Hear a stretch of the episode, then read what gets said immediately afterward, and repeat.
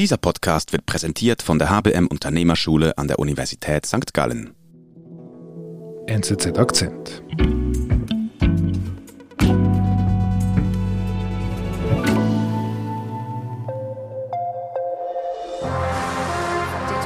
Het Marengo-proces. Marengo-proces, wat kom jij hier tegen? Monsterproces tegen hem. Marengo staan 17 Als verdachten van de criminele organisatie, gericht op moorden, poging tot moord en voorbereiding van moorden en pogingen hiertoe. Da herrscht eine helle Aufregung in den holländischen Medien.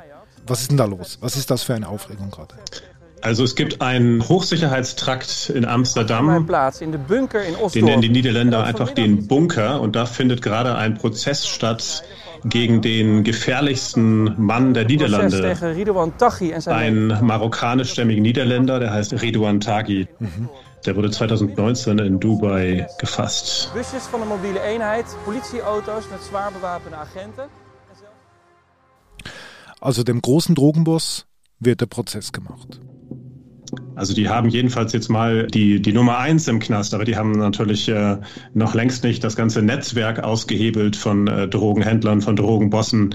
Wir sprechen da ja nicht nur von einer kleinen Bande, sondern von mehreren Banden innerhalb dieses Netzwerkes. Was heißt das, wenn der Chef zwar gefangen ist, aber so viele Leute noch draußen sind? Das heißt, dass nach wie vor Leute ermordet werden. Das heißt, dass nach wie vor Polizisten, Journalisten, Richter, Staatsanwälte eingeschüchtert werden. Diese Drogenmafia, diese Makromafia hat die Niederlande fest im Griff. Sind die Niederlande wirklich im Würgegriff der Drogenmafia? Korrespondent Daniel Steinfort erläutert, was an der These dran ist.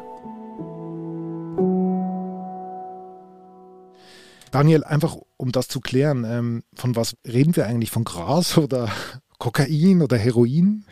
Also wir reden auch von Gras, so begann das mal mit der Mokro-Mafia.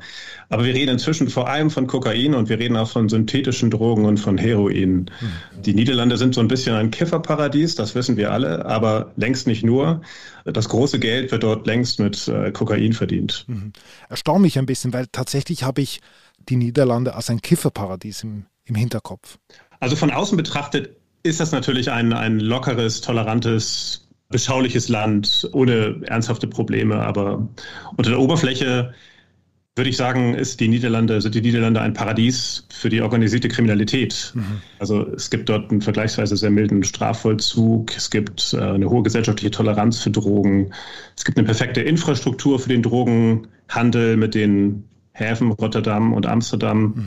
Und nur um da vielleicht mal eine Zahl zu nennen, 2019 alleine wurden 400 bis 500 Tonnen Kokain nach Rotterdam und Amsterdam geschmuggelt, schätzungsweise. Ah, krass, ja. Genau, da reden wir von einem Wert äh, zwischen 13 und 18 Milliarden Euro, die sich mit Drogen verdienen lassen. Ah, Wahnsinn. Okay. Das ist ja eine immense Zahl. Ähm, Und gleichzeitig hast du auch gesagt, dass diese Drogenmafia die Niederlande ja richtig im Griff haben, hast du gesagt. Das ist ja doch eine, eine fast schon provokative Aussage. Gibt es da ein besonderes Ereignis, woran du denkst, wo du sagst, hey, da hat das angefangen? Also ein konkretes Ereignis gibt es, das hat sich 2012 abgespielt und das wurde später so rekonstruiert, dass ein Container voll mit Kokain verschwand im Hafen von Antwerpen und äh, zwei Banden haben sich dann gegenseitig beschuldigt, den gestohlen zu haben. Und so ist das Ganze eigentlich eskaliert. Äh, also so geschah es dann, dass am helllichten Tag äh, Bandenmitglieder einfach äh, hingerichtet wurden. Und das ist etwas, was man in den Niederlanden oder Benelux-Staaten noch nie so gesehen hat? Das willst du damit sagen? Genau, absolut nicht. Eigentlich wurden die Geschäfte eher unsichtbar äh, abgewickelt. Und was ist da so passiert? Also was, wenn du sagst, an der Oberfläche, was muss man sich da vorstellen? Was für Zustände da waren?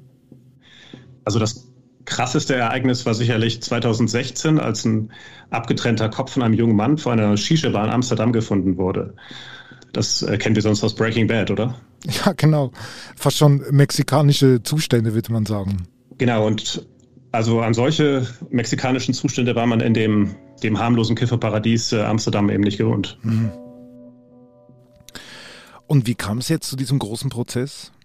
Der Kopf äh, von einer dieser Drogenbanden wurde jetzt erwischt. Also da reden wir von Redouan Taghi. Das ist ein marokkanisch-niederländischer Drogenhändler. 43 Jahre alt, war schon als Jugendlicher in diverse Delikte verstrickt, mhm. äh, Einbruchsdiebstahl, Waffenbesitz. Ähm, der hat zunächst äh, Cannabis geschmuggelt aus dem Riefgebirge und ist dann umgestiegen in den Nullerjahren auf äh, Kokain. Mhm. Und das ist genau der, der jetzt all diese ganze Aufregung ausgelöst hat. Das, was wir jetzt am Anfang gehört haben. Genau, das ist, das ist der als gefährlichster Mann des Landes bezeichnet wird, als gefährlichster Straftäter, sozusagen als äh, niederländischer Pablo Escobar. Jetzt musst du mir aber etwas erklären, Daniel. Also du sagst, diesem Mafia-Boss werde jetzt der Prozess gemacht. Gleichzeitig hat aber seine Organisation das Land im Griff. Wie geht das zusammen? Der ist ja eigentlich in der Zelle. Er sitzt im Gefängnis, aber er kann von seiner Zelle aus immer noch orchestrieren. Er kann immer noch Morde in Auftrag geben. Natürlich äh, laufen die Geschäfte mit dem Koks weiter. Man muss sich ja einfach klar machen, wie viel Geld sich mit dem Kokainhandel verdienen lässt. Und wo sehr viel Geld im Spiel ist, mhm. ist natürlich auch viel Macht im Spiel. Mhm. Das Netzwerk der Mokro-Mafia besteht nicht nur aus Tagi und den 16 Komplizen, die jetzt vor Gericht stehen. Da sind ganz viele weitere Drogenbosse nach wie vor tätig und große und kleine Fische. Mhm. Und dieser Teil der Mokro-Mafia, der auf freiem Fuß ist, hat natürlich nach wie vor die Macht, Menschen zu, zu ermorden. Das jüngste Beispiel, das schrecklichste Beispiel vielleicht, äh, ist das des ermordeten äh, Journalisten Peter de Vries. Okay, wer ist das? Also Peter de Vries ist ein sehr bekannter Kriminalreporter gewesen, mhm. Investigativjournalist, auch Buchautor, der also im, im Bereich organisierte Kriminalität auch recherchiert hat, aber mhm. in diesem Fall war er nicht als Journalist beteiligt, sondern als Medienberater vom äh, Kronzeugen Nabil B. Mhm. Also er hat gegen Tagi gearbeitet quasi. Er hat gegen Tagi gearbeitet, er hat sich ihn zum Feind gemacht. Und dann? Am 6. Juli hat Peter de Vries äh, eine Talkshow besucht in Amsterdam und ähm, als er das Studio verlassen hatte, wurde er um halb acht in der langen Leitseewartstraat, mitten im Zentrum der Stadt ist das, äh, angeschossen, mit sechs Kugeln niedergestreckt. Mhm. Und ähm, was dann später zu sehen war, wie er also blutüberströmend äh, auf dem Boden lag. Eine, eine Passantin hat da noch seine Hand gehalten, bis die Ambulanz eintraf. Und ähm, Genau, er hat dann noch neun Tage lang um sein Leben gekämpft. Mhm. Er ist dann gestorben. Er ist dann nach neun Tagen gestorben. Heißt das, dass Tagi der Auftragsmörder war? Weiß man da etwas? Also in dem, in dem Umfeld wird auf jeden Fall ermittelt. Tagi hat Peter de Vries sogar zugesichert, soll ihm sogar zugesichert haben, dass er ihn nicht auf dem Kieker hat, aber auf die äh, Aussage eines Drogenbosses kann man sich wahrscheinlich nicht verlassen. Wir sind gleich zurück. Suchen Sie als aufstrebende Führungskraft eine neue Herausforderung und wollen sich gezielt darauf vorbereiten? Fehlen Ihnen betriebswirtschaftliche Kenntnisse aus der Praxis, um im Unternehmen weiterzukommen? Dann sind Sie im Leadership Development Program der Universität St. Gallen genau richtig. Weitere Infos auf www.unternehmerschule.unisg.ch.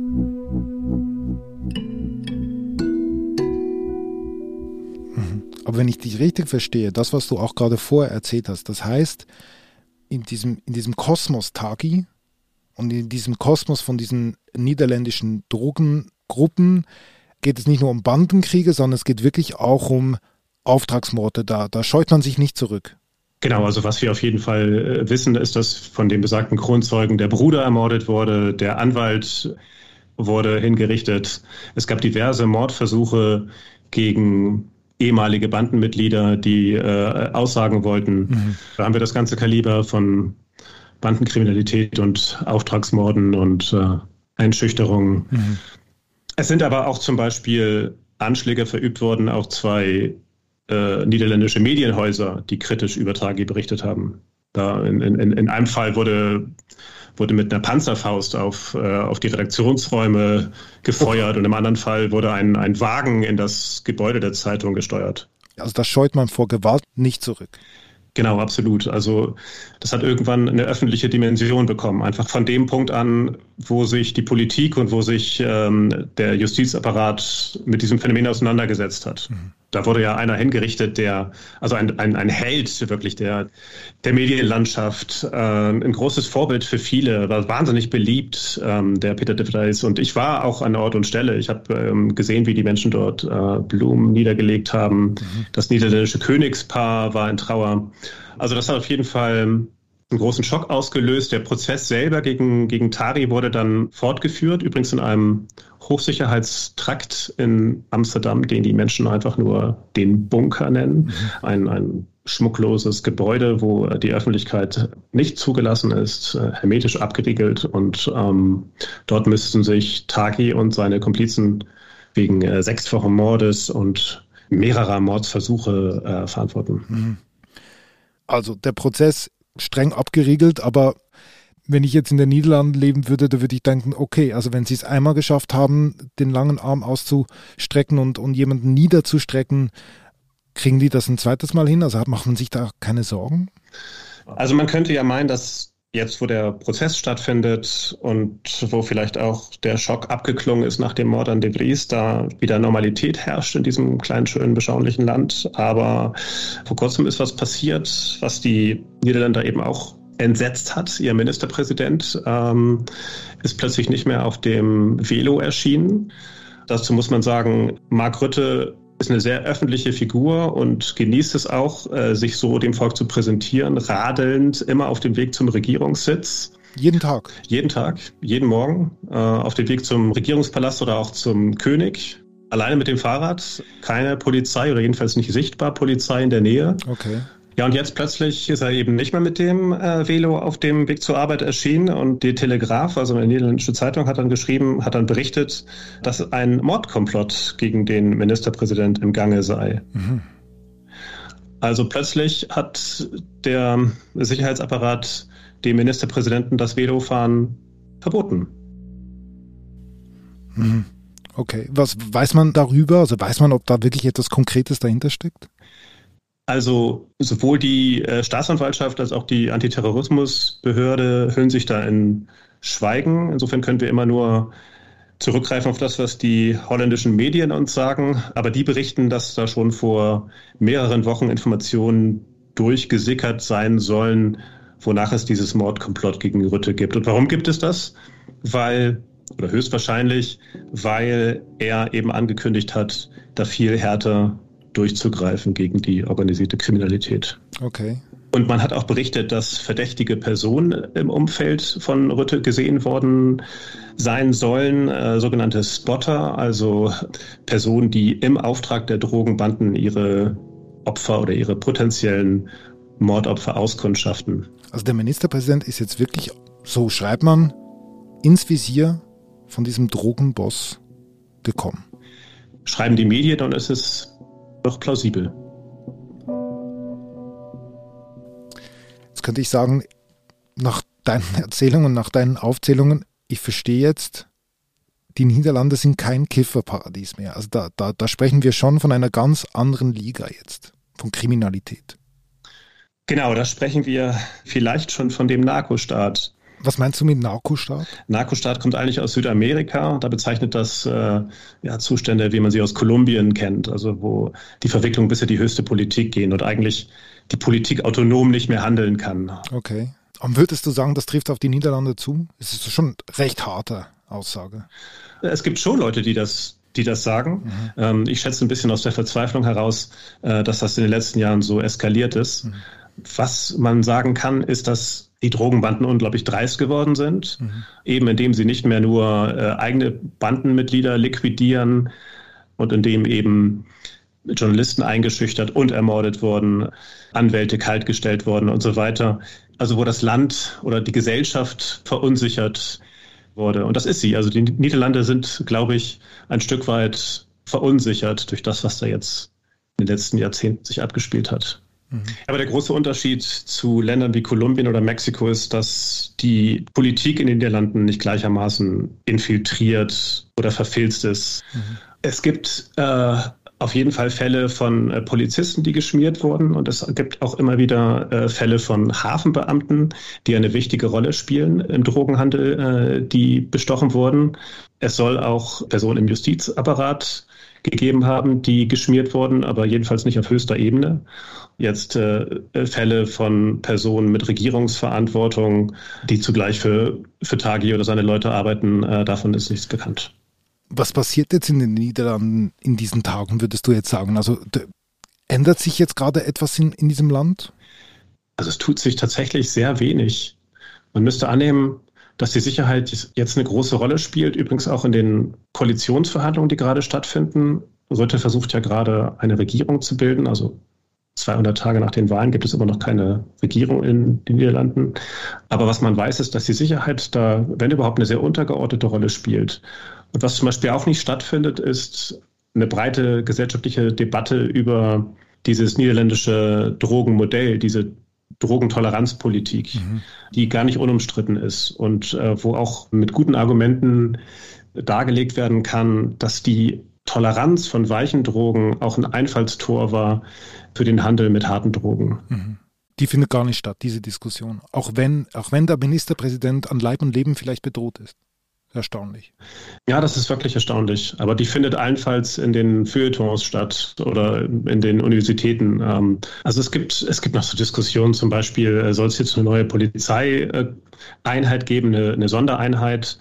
Aber also das reicht ja längst nicht aus, wenn man sich die äh, Dramatik der Lage vergegenwärtigt. Der Ministerpräsident wird wahrscheinlich mit dem Leben bedroht. Andere prominente Politiker und, und, und Richter müssen um ihr Leben fürchten.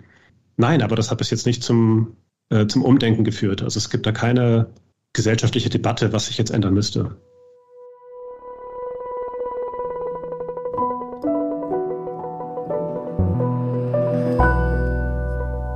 Lieber Daniel, vielen Dank. Tschüss, David. Das war unser Akzent. Ich bin David Vogel. Bis bald.